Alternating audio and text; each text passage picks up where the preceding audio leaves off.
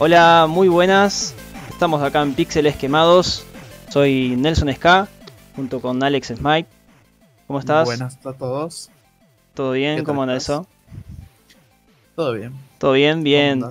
Bien, acá en este segundo episodio queremos agradecer a todos los, los que nos oyeron en el primer episodio. La verdad que estamos muy, muy agradecidos con el recibimiento que tuvimos. Eh, la verdad que nos, nos han escuchado, nos han comentado, nos han eh, tirado alguna onda, nos han tirado nuevas recomendaciones. Em, así que bueno, muchas gracias a todos. Eh, vamos a ir para adelante con ese tema. Y mm, los invitamos a escucharnos en, todas las plataformas en las que estamos poniendo nuestro material, que es eh, en Spotify, por YouTube, Anchor, iBox. Y ya vamos a ver en, en qué otras plataformas podemos incluir los, los podcasts, ¿sí?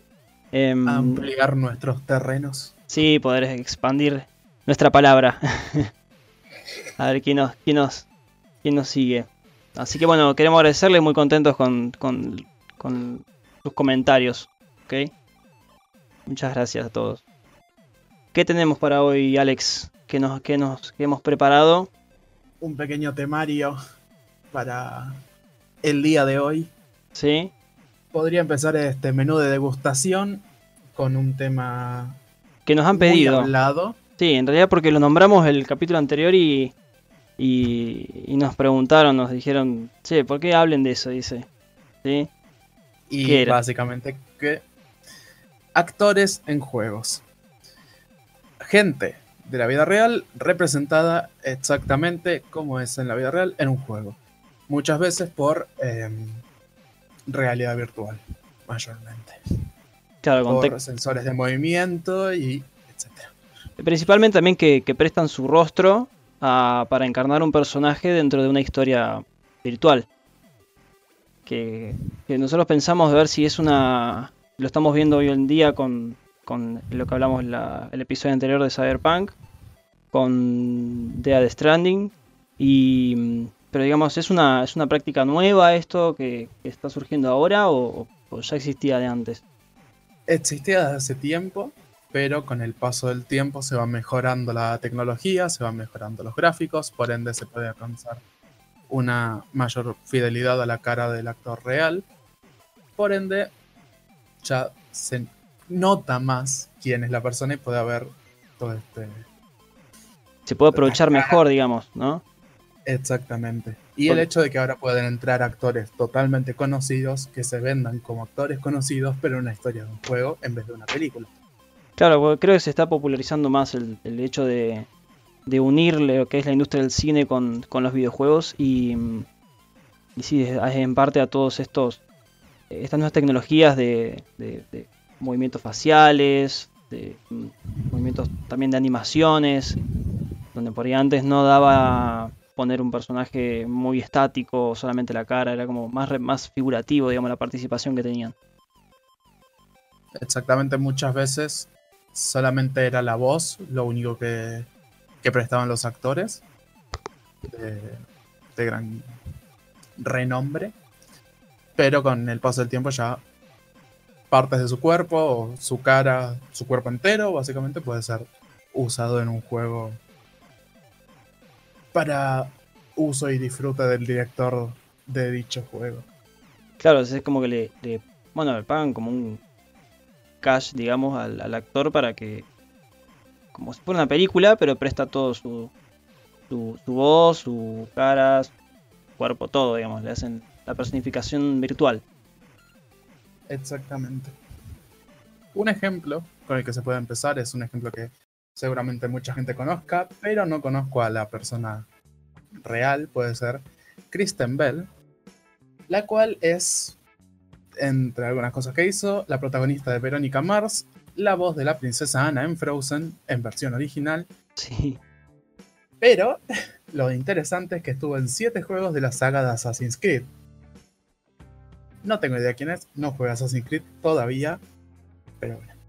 Pero como que, como que apareció en todos, digamos. Exactamente. Tiene mucho que ver con el Animus. Eso es lo que tengo entendido. Ah, debe ser la, científica que está. Sé que es rubia. Otro ejemplo más nuevo puede ser en el juego de Beyond Two Souls. Ah, ese escuché, de Quantic Dreams, que tenemos por ejemplo a William Defoe, muy famoso por interpretar a Norman Osborn, también conocido como el Duende Verde en las películas de Spider-Man de la década del 2000, o actualmente está como antagonista en Aquaman y también aparece en John Wick. En Quantic Dream, en el juego Beyond Two Souls, interpretan Nathan Dawkins, un científico que ayuda a la protagonista, Jodie, a controlar a Aiden, su fantasma, alma gemela. Alto spoiler que acabo de tirar. Sí, creo que sí. No, pero no, no, no creo que no es un spoiler, porque mm, en parte es como la vida de la chica con este ente que, que vive. No sé si te acordás del final, pero en realidad, en realidad es alto spoiler, pero bueno. Bueno, no, entonces no importa. Está bien, bueno, no importa. Eh, ¿Y qué, qué es la el científico? Es? Exactamente, el científico que ayuda a, ayuda a Jodie. Jodie, interpretada por Ellen Page, la cual está en la joven vida de Juno, en The Umbrella Academy y hace a Kitty Pride en X-Men. En este juego interpreta a Jodie Holmes, una chica que seguimos desde los más o menos 8 años, en los cuales está en un cumpleaños, si no me equivoco, y empieza a tener peleas con sus compañeros de primaria y empieza a tener estos encontronazos con su fantasma. Claro, bueno, por eso, pero en parte de la historia de Beyond Two Souls es eso, del, como, un espíritu que él, que le, sigue a la chica y, tiene que lidiar con ese, con ese otro ente, ¿no? Que le da como unos no poderes te el final, ¿no? telequinéticos. No, no me sé el final. Ok, por eso no entendiste, porque salta ah, spoiler. Bueno, listo. Entonces no, no sigas nombrando con spoiler, ¿viste? que no sabía vos, no sabía vos. Después, otro juego. O sea, hasta ahora, digamos, son. bueno, este Beyond Two Soul tiene, tiene muchas caracterizaciones de los personajes. Eh, y mucho desarrollo también del personaje. Entonces es importante las, las reacciones de, cada uno. Y. Bueno, la verdad que tiene muy buenos gráficos. Pues. Es muy cinematográfico, es de estos juegos. Es de David Cage. Sí, sí David, es. David Cage, para que no sabes, es el que también hizo Heavy Rain. Que son. Heavy Rain, Detroit Become Human. Sí. El otro, ¿cómo se llama? Fahrenheit. Fahrenheit. Y no me acuerdo qué más hizo. Que son todos como juegos. Eh, muy, muy pegado a lo que es una película interactiva, más que nada. O le, llaman, no, saben si decirle juego o película interactiva o... No sé. Es un decide tu propia historia. Claro, es como elegir tu propia... Sí. Te da ese cierto libertinaje en la historia. De, elegir qué querés hacer y, te tenés que bancar las consecuencias. Yo, yo jugué Heavy Rain y... Y nada, venía haciendo la historia y viste, se viene desarrollando toda. Y digo, pero a ver, si hago esto que se supone que no tengo que hacer, voy a volver a, un checkpoint o algo así, y no, el personaje mío murió y se acabó el hilo de, ese personaje y ya está. Entonces, en cierta forma. Ahí está la gracia. En Heavy Rain hay dos de los cuatro personajes que usas en el juego que pueden morir. Y si mueren, no hay ningún tipo de reaparición, a menos que empieces una nueva partida. Claro, Sí, estimo que algunos personajes no se pueden morir. Basta. Pero bueno. Eh. Hay dos que no. No me acuerdo cuáles son, pero sé que hay dos que no pueden morir. Claro, deben ser los. El de los principales principales de la historia. Después están como los otros principales, pero son como historias más que se, desarrollan en paralelo. Eh, claro, porque hay una parte y otra parte de la historia. Es una historia vista desde dos partes. Desde un parte de investigación y más policial y otro lado más sentimental, el cual es muy interesante. Claro, y bueno, la sentimental es la que no se puede. La que no se puede saltear, digamos.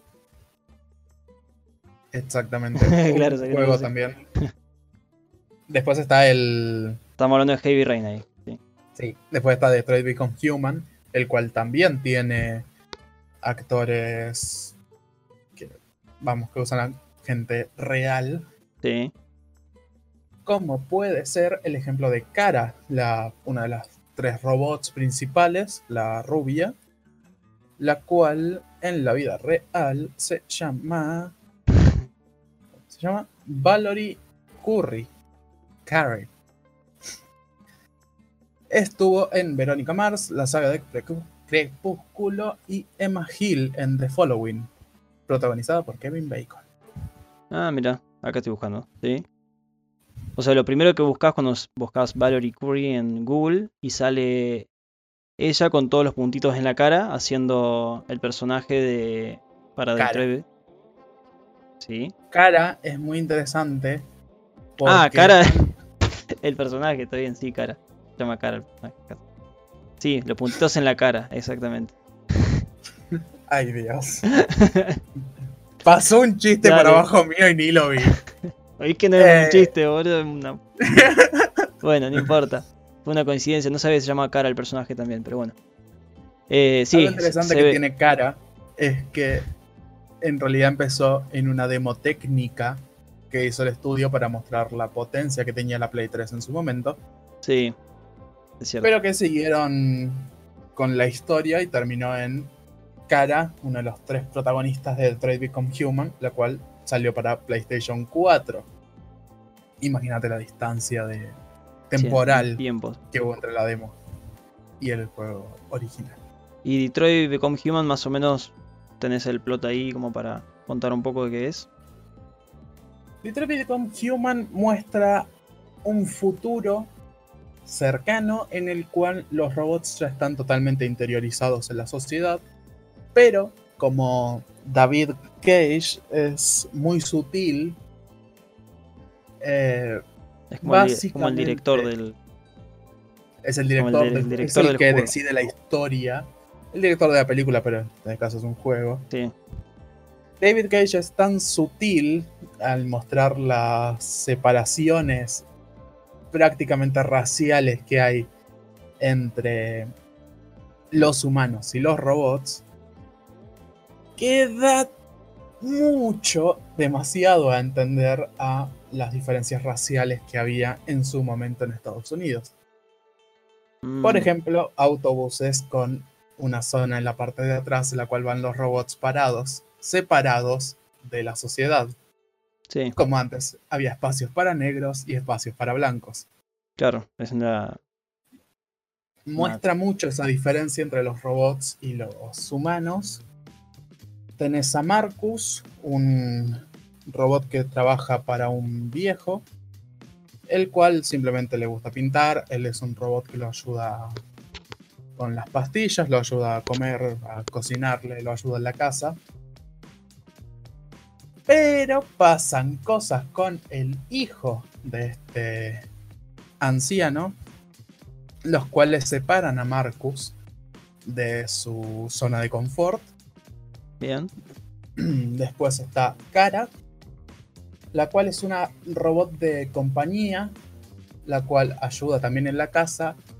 Una casa en las afueras de la ciudad de Detroit, en la zona más marginal de, de la ciudad, donde hay un padre con una hija de aproximadamente unos 8 años, 10 máximo, la cual hay un, una clara, un claro signo de violencia. Es más, hasta en la habitación del padre puedes encontrar una pistola. Ajá. Y tras una situación de violencia, terminas escapando con la hija. Claro, Andas a ver cómo lo hiciste vos a tu manera en tu historia. Ah, claro.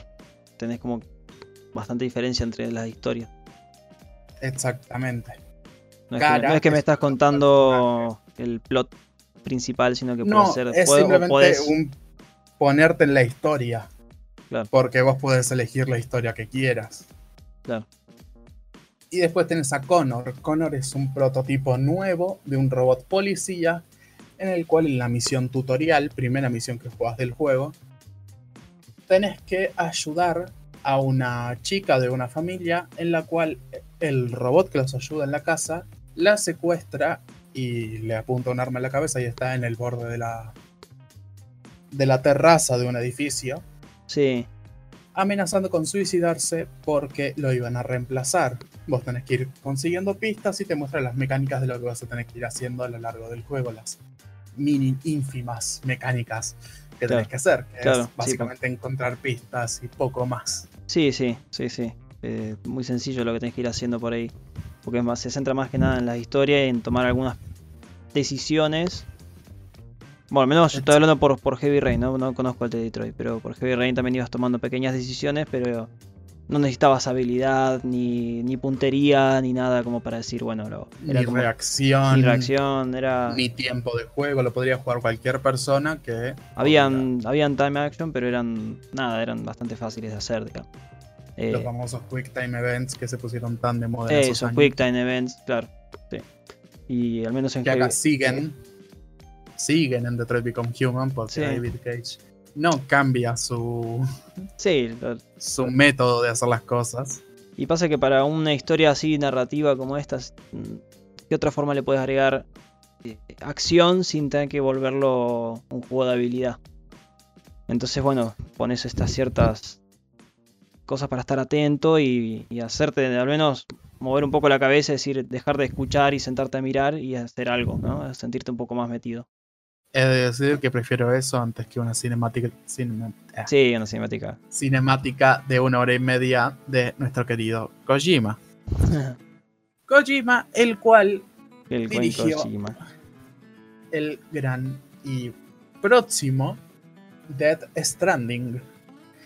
Juego llamativo, en parte por su publicidad, por las pocas cosas que se conocen hasta hace no demasiado, los trailers que mostró, que mostró en la E3.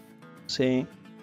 Y conectando con el tema que estábamos hablando, utiliza una gran cantidad de actores o gente conocida para Yo creo, caras. Creo que se basa bastante en la publicidad en esto de traer los actores y las actrices. Sí, mostrar Porque Me, parece que como el, portafolio del juego es los actores que van a estar presentes. Bastante en eso como que si no le metes actores, no sé si hubiera llamado tanto la atención este juego de Kojima que no sé, porque solo, viste, cuesta venderlo. Entonces teniendo estas cosas así. Para mí que sí. Para mí que sí, pero porque está bastante es como el otro el otro caso extremo donde prácticamente todos los personajes son un, son un actor que, va a participar en la iba a decir en la película, pero en el juego. este Kojima, para el que no conoce, es el japonés que el creador de la saga Metal Gear. Eh, y ahora está justamente preparando esta nueva entrega. Un juego totalmente distinto, independiente. Claro, él estaba con. ¿Era Konami? Sí. Con Konami y ahora se separó. Y este es su primer juego, entre comillas, eh, independiente, de su productora independiente. Entonces está poniendo todos los todo lo que fue acumulando durante este tiempo, que por ahí con Konami no podía hacer, o no le dejaban, o lo que sea, es como que ahora dijo, bueno, ahora soy libre de hacer lo que yo quiero y me pongo a hacer este proyecto, que creo que él tampoco tiene mucha idea de qué, de qué va a tratar, porque no, no ha dado mucha información. Y... Es complicado dar información sin decir todo para. Claro. O sea, es una caja muy fácil de destapar. Para mí. Bien, me gustó esa analogía. Tenés que mostrar pequeñas partes. Ay, Dios, ok, caí tarde de nuevo. Eh, tenés que mostrar pequeñas partes de la caja, partes muy separadas. Porque siento que si, si, simplemente abrís una gran parte de la caja, ya mostraste todo y pierde toda la gracia. Pierde la, el sentido. Exactamente. Y a ver, intentemos explicar qué es de Stranding. Uf. ¿Lo puedo hacer de mi manera? Vamos, vamos de aparte. Eh, Sí, a ver, dale. Dale, a ver. Bien. Quiero, me, llama la atención. Sos rápido, sos un pibe en una bicicleta en el medio de Buenos Aires llevando paquetes. Esa es mi reseña del juego. 10 de 10, te quiero mucho por sí. IGN. Así de una. Prácticamente sí. Sí. Sos como un chico del delivery, digamos. Sos un delivery boy. Sos un delivery de, los de Rappi, estos, los globos, Rappi, no sé todo esto. O pedido ya, cualquiera de las tres. Bien. pero, pero bueno, uno dice que es el de Rappi porque literalmente en realidad ves, ves el personaje principal y te hace acordar realmente al de Rappi con, con ese, esa mochila grande totalmente desproporcionada a su cuerpo, su cuerpo totalmente desproporcionada y decís, pobre chico extranjero, ¿cómo puede soportar esa espalda, esa mochila? Exactamente. Así que bueno, mm, yo estuve, estuve viendo un poco de esto de Death Stranding, qué es, intentando descifrar, pero no hay mucha, mucha info como para decir, bueno, es un juego de esto, de esto y lo otro. Em, vamos con, con, con, lo que se ve, ¿sí? Lo que se ve en el gameplay, porque ya salió un gameplay, es un... Bueno, el actor principal, el personaje principal, es Norman Reedus. Norman Reedus. Norman Reedus. El eh, cual es conocido básicamente por ser el de la ballesta de Walking Dead. Ahí está. Básicamente. Básicamente el de la ballesta de Walking Dead, exactamente. El, o sea, el personaje principal de este juego, de The Stranding, es este actor. Y mm, es bastante extraño. El primer tráiler que salió de este juego era esta persona, que es el, el, personaje principal, se llama Sam, despertando en una... o despertando, no sé, como levantándose en la orilla de un mar, parecía.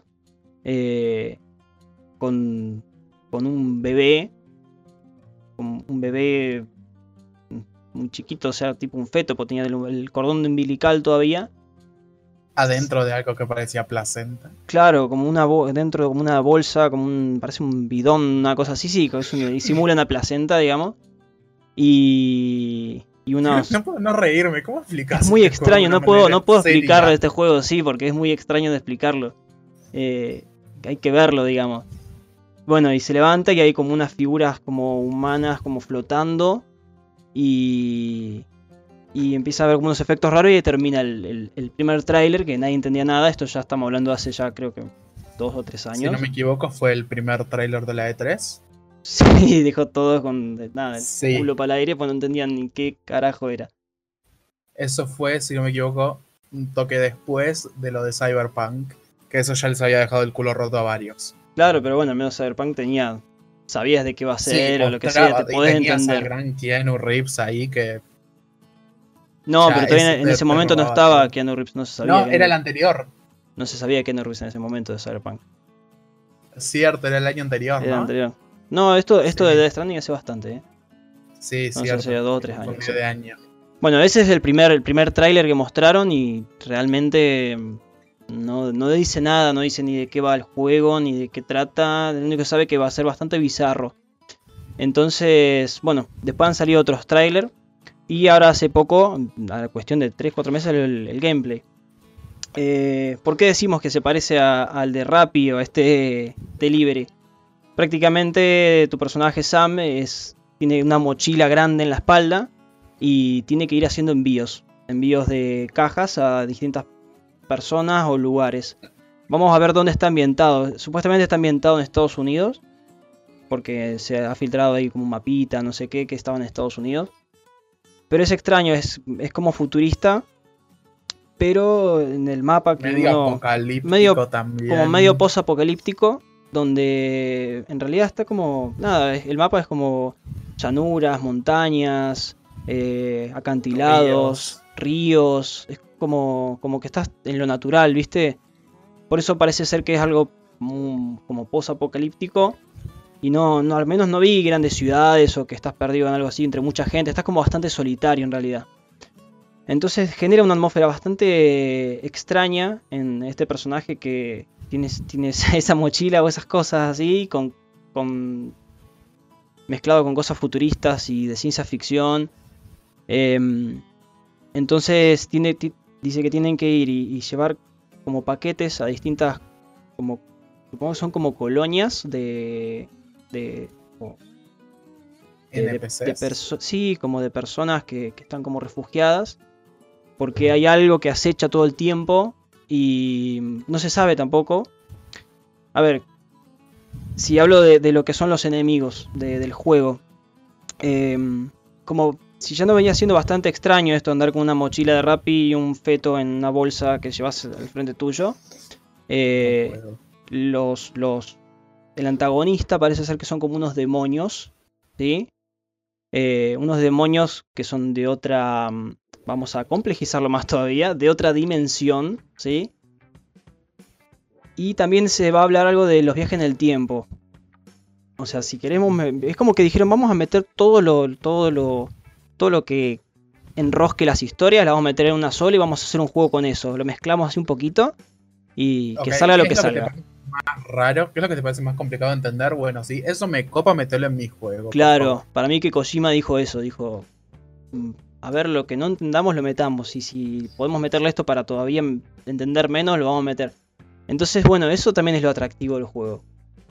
Porque se sabe poco y realmente uno por ahí, viendo los trailers y las cosas, digo, che, pero a ver, quiero, quiero saber un poco, porque de a poquito una que otra cosa va encajando y tal vez no, pero eh, me llama la atención, porque parece ser que está bastante elaborado.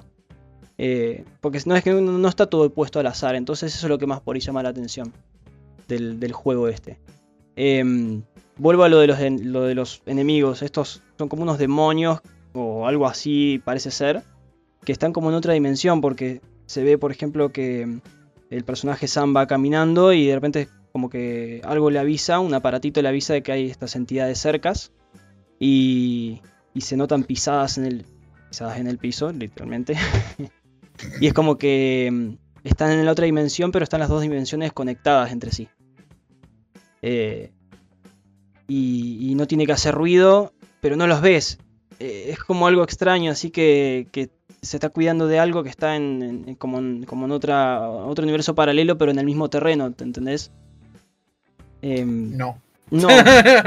Después también. Básicamente no. Algo tiene que ver también la, mm, la lluvia o el agua, porque todo el tiempo se está hablando del agua y que cuando llueve algo pasa que es como que complica las cosas. Em, bueno, vamos a lo más simple, ahí ya tiramos todo más o menos al asador, todo lo, lo complicado, pero lo veo más como un survival también. Porque, mm, por ejemplo, tenemos a. Mm, tenemos que ir descansando, recuperando energía. Como que tenemos que ir. Si cruzamos un río, podemos. podemos tenemos que tener cuidado de que no se agarre la corriente y nos lleve. Y hay una estadística que es el desgaste de la bota, por ejemplo. De las botas. Se basa mucho en el realismo de hacer un envío Qué claro. que es una eso en voz alta. Sí. Eh, es muy complicado de explicar este juego. Sí, la verdad que bueno, pero estamos ahí expectantes a ver qué, qué pasa ¿Qué nos dice, dice Kojima? No, hay de todo, hay de todo para con ese juego. Así que bueno, esperando a ver qué, qué pasa. Tengo mm, una historia interesante para contarte, Alex. Contame. Tengo una. Mm, para traer un poco de historia al canal, al canal, al podcast. Un poco de una anécdota bastante interesante. Que es sobre la historia. Podemos decir la historia o la, el inicio del WASD. WSD es la forma en que uno pone la. Bueno, el WSD, el WASD. Para, para, poder moverse en los juegos hoy en día, uno cuando. Básicamente es el adelante, izquierda, atrás, derecha puesto en el teclado en vez de usar las flechas o de usar básicamente un joystick. Vos cuando, cuando te sentas en la compu, ¿dónde pones la mano?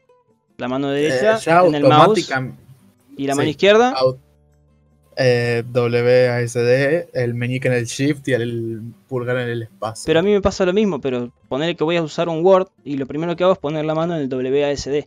Pero eso es por costumbre y ya lo tengo re incorporado desde hace años. Exactamente. Y lo primero que hago, y por más que. jugamos mucho. Tenemos un problema, pero somos otra gente.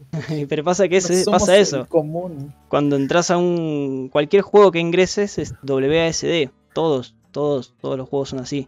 A menos que juegue un juego de estrategia o algo así que use algo especial, pero todos los juegos hoy en día usan el WSD. Y te quiero contar que eso no siempre fue así. Y que no es que fue deliberadamente diciendo, che, vamos a crear esto así. Fue como más una especie de casualidad media sobre la necesidad también. Explícame eso. Te voy a contar cuando el, cuando el WASD se volvió un estándar. ¿Sí? Porque no siempre fue así esto fue popularizado por una persona que fue el, lo que se puede llamar el mejor jugador de Quake. Quake es un juego ya viejito, ¿sí? Un poco. De la época del, vino después del Doom, para que nos, orientemos un poco. Fue el Quake del año 1996. Em, no es por joderte, pero yo no había nacido todavía. Bueno, y yo era chiquito. Yo era chiquito y el Quake estaba saliendo.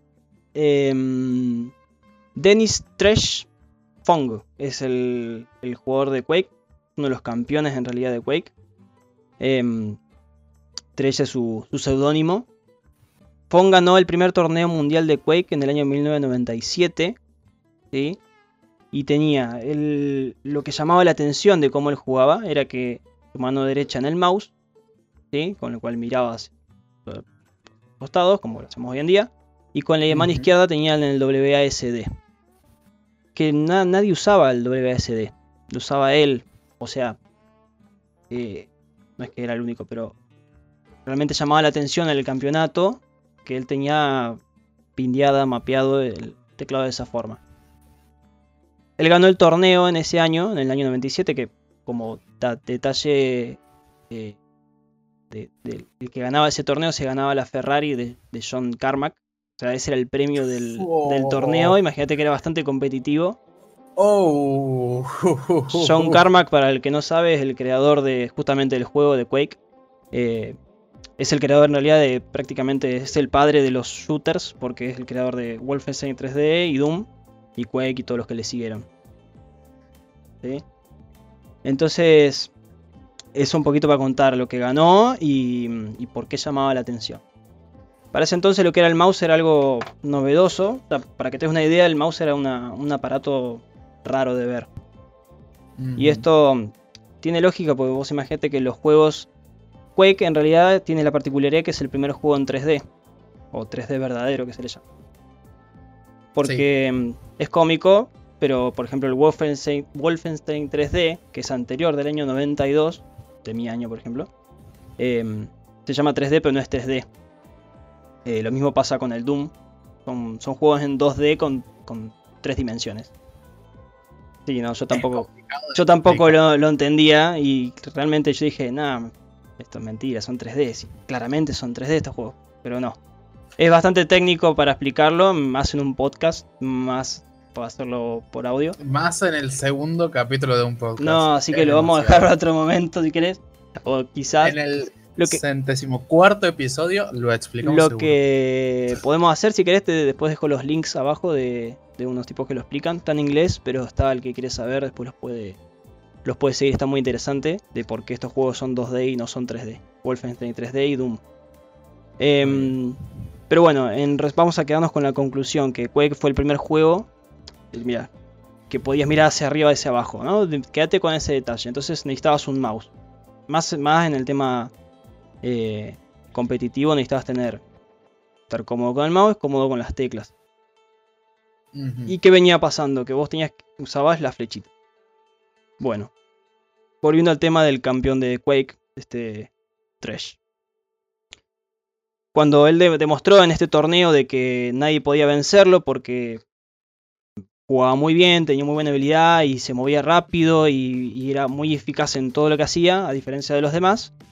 Claro, la gente empezó a preguntarle, che, ¿por, qué pones la mano así? ¿Por qué, por, qué le pones la mano tan a la izquierda? Dice, si tienen que estar las flechitas. Eh, y, el mouse. ¿Por qué moves tanto la mano? Claro. Tenía la sensibilidad, ¿viste? Que le preguntaban. Tresh, dígame por qué aprieta esas teclas tan raras. Claro. Eh, y sí, más, más si ganó. Gente era más. Se volvió más popular él. Bueno, él ya había sido campeón de, Doom. No, es un dato menor también, que ya tenía habilidad, ¿cierto? Pero se empezó a la gente a interesar en, en, su configuración de teclado, de por qué era tan extraña. Cuando le preguntan, él cuenta de que en realidad él, está con WSD, pero que él experimentó mucho antes.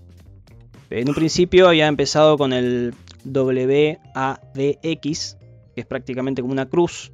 O sea, en vez de la S que nosotros tenemos ahora, una tecla más abajo, la X, hace como una especie de cuadradito así, de rombo, digamos, un rombo.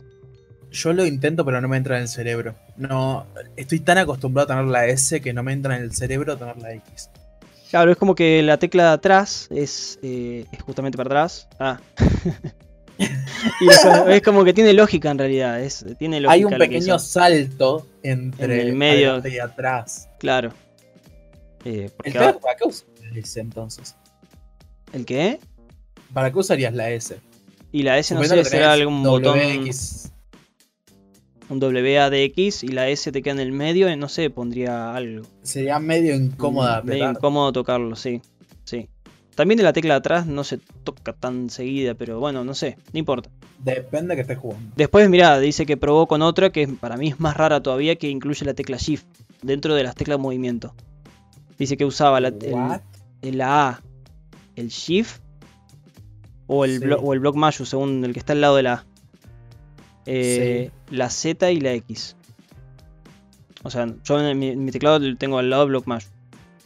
Sí. Pero no, no sé, es muy extraño ese.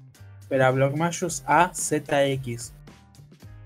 Estoy mirando mi teclado como un boludo y no. No, si no sabes qué debe ser, debe ser el, el Shift. el, Shift lo tenés abajo. Esto sería con la configuración de teclado americana. Eh, claro, sin los corchetes. No con la latinoamericana que tenemos nosotros. Sí. Em, Tendría un poco más de lógica. Claro, porque te juro que no lo entiendo. Parece un QWR, pero mal hecho. Bueno, después dice que, que probó también con ASDX. ASDX es muy parecido al que tenemos ahora. interesante, no es tan mala. No es tan mal porque es una T. Entonces, imagínate, es una forma de T. Tenés ASD en la misma fila y abajo la X. Entonces tenés derecha, izquierda, adelante que está en la misma línea que, la, que los teclas de movimiento y la X para ir para atrás. No es por nada, pero nunca miré tan fijamente mi teclado. No, yo tampoco, ni de la posición de las teclas que uno pone. Le, le, haces una observación tan directa que no sé si invitarlo a comer algo.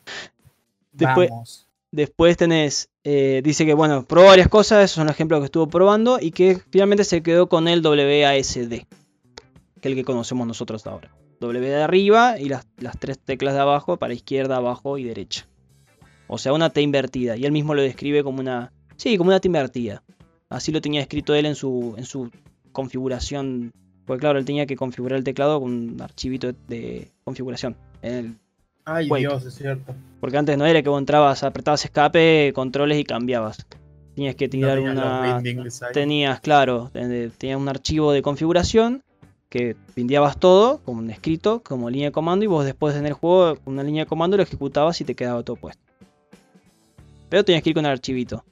Para todos lados. si jugabas en otro lado, tenías que tirar el archivito ahí. Bueno, en fin. Él contó todo esto y ahí se empezó a, popularizar. O sea, él explica, yo no lo inventé.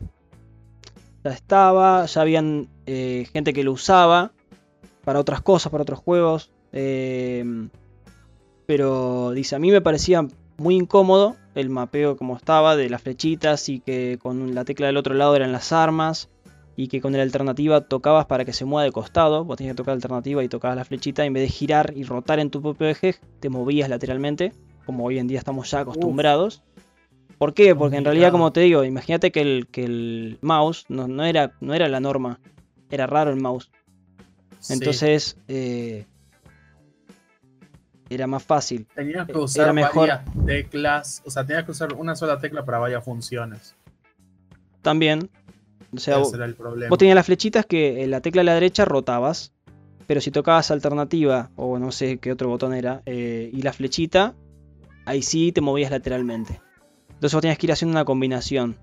Pero si vos jugaste toda tu vida con el teclado y el juego tampoco tenés que mirar para arriba y para abajo, eh, bueno, no era la muerte. Pero cuando ya empezaste a meter una dimensión más, entre comillas, ¿no? Eh, la cosa cambiaba. Entonces el mouse te daba una cierta libertad y manejabas lo que antes manejabas con las flechitas, lo manejabas ahora con el mouse. Pero lo, comparo mucho con ahora los. No voy a decir, pero bueno, sí, los cascos realidad virtual. Eh, es como que decís, che, a ver, tengo, tengo una nueva perspectiva de todo y puedo, no sé, estar apuntando para un lado y pero mirando para otro. Y me da una cierta. Eh, ventaja sobre, claro, sobre antes que tenía que mover la mira cuando podía estar, bueno, parece una tontería ahora, pero quizás dentro de unos años todos los juegos tengan algo de, traqueo de cara o de visión o de 20 años estamos hablando. no, una banda. Bueno, pero esto estamos hablando del año 96. Año lo que el 97. Son te digo, desde el 96 hasta acá son 23 años. 23 años, sí. Bueno, desde la, desde la incorporación del mouse fijo en los shooters. Sí, bastante. Bueno, se, empezó a popularizar tanto esto del, del, WASD, pero todavía no era norma. En el Quake 2, que fue a finales del, del año 97, cuando sale Quake 2, John Carmack, el creador de estos juegos, em, decidió poner dentro del juego el archivito de configuración de, de Tresh. Él puso dentro del juego el archivito que Tresh usaba con su Vindeo, lo dejó dentro del juego, dentro del código fuente del juego. Pero no era por defecto. Entonces, si vos querías usar la configuración de este campeón de Quake, tenías que tocar type eh, tresh.cfg, tú que te tiraba el, el Vindeo. Tenías que. eso es muy interesante en realidad. Y es un, es, un, es un paso más hacia esta estandarización. Porque mm, no, no, lo hizo por defecto, pero estaba como que era tan popular que dijo, bueno, yo lo agrego, el que lo quiere usar lo usa. ¿Sí? Y, también es como un homenaje, me pareció, ¿no? Porque tiene el nombre de él, el archivo adentro del en el vos tenés el Quake 2 hoy en día original, adentro hay un archivo que se llama trash.cfg, que es el jugador campeón del COS. Es bastante loco, me parece a mí. Eh, está por ahí. Vos lo podés bajar en internet, está el archivo y sale los. Eh, él tenía vindiado, era la resolución, que acá sale 320 por 200, la resolución del juego. 320 por 200. Él tenía, bueno, esto, bueno, la, la WASD, que dice entre paréntesis un comentario, dentro del archivo dice WASD una T invertida, por eso es importante porque lo, describe así. Eh, bueno, con qué tecla saltar. Con la F, por ejemplo, tirar una granada. Con... Algo que después terminó siendo la G en muchos shooters. Claro. Dice la F, dice pin F, o sea, pindear la F. Quick Grenade Launcher. No, es el, claro, lanzador de granadas. Bueno, está bien, pero en ese momento no. Vos cambiabas de arma. Sí. Era un arma, y la granada. Después en los otros juegos, creo que en Halo fue el primero en que vos tocabas una tecla y lanzaba una granada sola. Y, no cambiabas de arma. Que eso también es algo también tan interesante. Bueno, y, un par de configuraciones más. Bueno, hasta ahí todo bien. Y mm, seguías moviéndote con las flechitas a menos que vos cargues la configuración de 3. Imagínate, a ver Alex, vos cuál te parece que fue el primer juego en poner el WASD como por defecto. O sea, cuando vos lo instalas nuevito el juego, te tira el WASD. ¿Counter? Parecido. Yo, también, la primera vez que vi el WASD fue en el counter. ¿Pero por qué en el counter? Porque viene el Half-Life. Claro. El primer juego en tener WSD fue Half-Life, del año 98. O sea, el siguiente año que salió The Quake 2. Em, lo pusieron por defecto. Incluso cuando Gabe, el creador de Half-Life, no, no le parecía lo más óptimo.